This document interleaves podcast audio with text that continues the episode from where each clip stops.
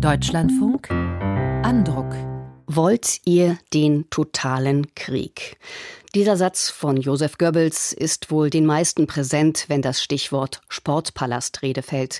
Diesen Ort, den Berliner Sportpalast, nutzten die Nationalsozialisten bereits vor der Machtübernahme 1933 für ihre Kundgebungen. An diese Anfangszeit der NSDAP knüpfte Reichspropagandaminister Goebbels im Februar 1943 an, als er in seiner berüchtigten Rede ein Massenpublikum auf den totalen Krieg einstimmte. Der Historiker Peter Longerich hat diese Rede in einem neuen Buch analysiert und in den Zusammenhang des Weltkriegsgeschehens eingeordnet. Wolfgang Stehnke stellt es vor. Berlin, 18. Februar 1943. Sportpalast. Ich frage euch, seid ihr entschlossen, dem Führer in der Erkämpfung des Sieges durch dick und dünn und unter Aufnahme persönlichen Belastungen zu folgen. Das Frage-Antwort-Ritual, mit dem Reichspropagandaminister Josef Goebbels das Publikum zu immer lauterem Beifall aufstachelte, ist in die Geschichte eingegangen. Zehnmal appellierte Goebbels an die 14.000-köpfige Menge, zehnmal erhielt er begeisterte Zustimmung. Ich frage euch, wollt ihr den totalen Krieg?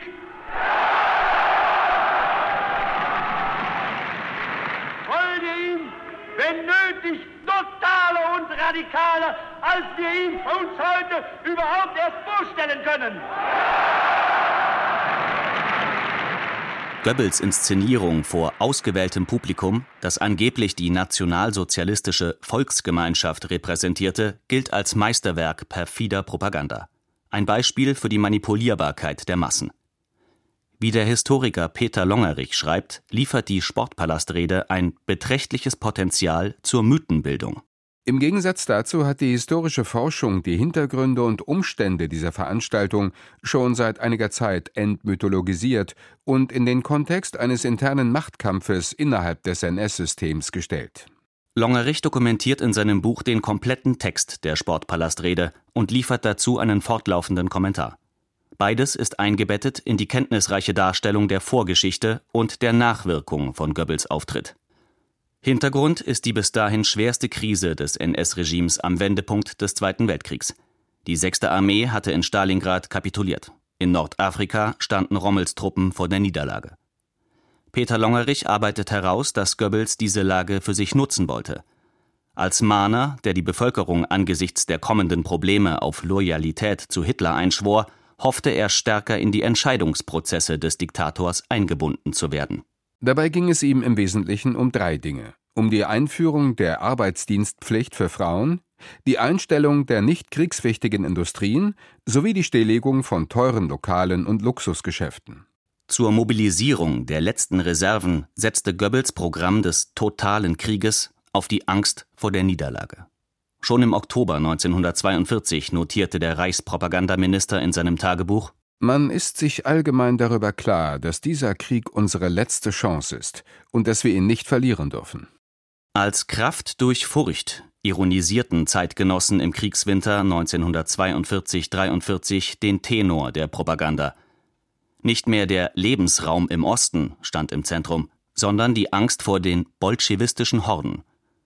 In grotesker Verdrehung der Realität der NS-Vernichtungspolitik schürte Goebbels diese Furcht mit herbeifantasierten antisemitischen Visionen. Hinter den sowjetischen Divisionen sah er, so wörtlich, jüdische Liquidationskommandos heranmarschieren. Allein das Deutsche Reich sei durch den Angriff auf die Sowjetunion der Bedrohung ganz Europas entgegengetreten. Originalton Goebbels. Wir sehen im Judentum für jedes Land eine unmittelbare Gefahr gegeben. Wie andere Völker sich gegen diese Gefahr zur Wehr setzen, das ist uns gleichgültig. Wie wir uns aber dagegen zur Wehr setzen, das ist unsere Sache, in die wir keinerlei Einsprüche dulden. Goebbels nennt in seinen antijüdischen Ausfällen keine Details der NS-Vernichtungspolitik. Aber, so Peter Longerich im Kommentar zur Sportpalastrede, Er nutzt die Gelegenheit, um die sowohl in der alliierten Propaganda wie auch in der alliierten Gerüchteküche kursierenden Informationen über die systematische Ermordung der Juden nicht etwa zu dementieren, sondern ausdrücklich zu bestätigen. Hinzu kamen fast schon klassenkämpferische Schmähungen, die die breiten arbeitenden Massen gegen den kleinen passiven Teil des Volkes in Stellung brachte, der sich vor der Last des Krieges zu drücken versuche eine Beschwörung der nationalsozialistischen Volksgemeinschaft, die wie ein Mann hinter Hitler stehe. Im Tagebuch feierte Goebbels sich selbst. Meine Rede hinterlässt den allertiefsten Eindruck. Ich bin, glaube ich, rednerisch sehr gut in Form und bringe die Versammlung in einen Zustand, der einer totalen geistigen Mobilmachung gleicht. Die internationale Presse deutete die Veranstaltung als sorgfältig inszenierte Treuebekundung für Hitler.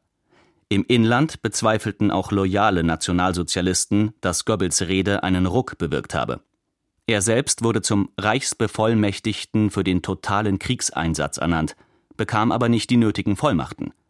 Zwar setzten seine Maßnahmen Arbeitskräfte für Kriegsindustrie und Wehrmacht frei, doch das Militär schaffte es nicht, sie hinreichend auszubilden. Der totale Krieg führte so in die totale Niederlage. Peter Longerichs Interpretation der Sportpalastrede stützt sich auf seine voluminöse Goebbels-Biografie aus dem Jahre 2010. Der Autor hat vor allem Goebbels Tagebücher aufgearbeitet und die entsprechende Forschungsliteratur. So liefert der Historiker die schlüssige Entmystifizierung eines diabolischen Stücks der NS-Propaganda. Ein gut lesbares, kompaktes Buch, nicht nur für die politische Bildung. Das Resümee von Wolfgang Stehnke über Peter Longerichs Buch Die Sportpalastrede 1943 Goebbels und der totale Krieg. Im Siedler Verlag erschienen, die 206 Seiten kosten 24 Euro.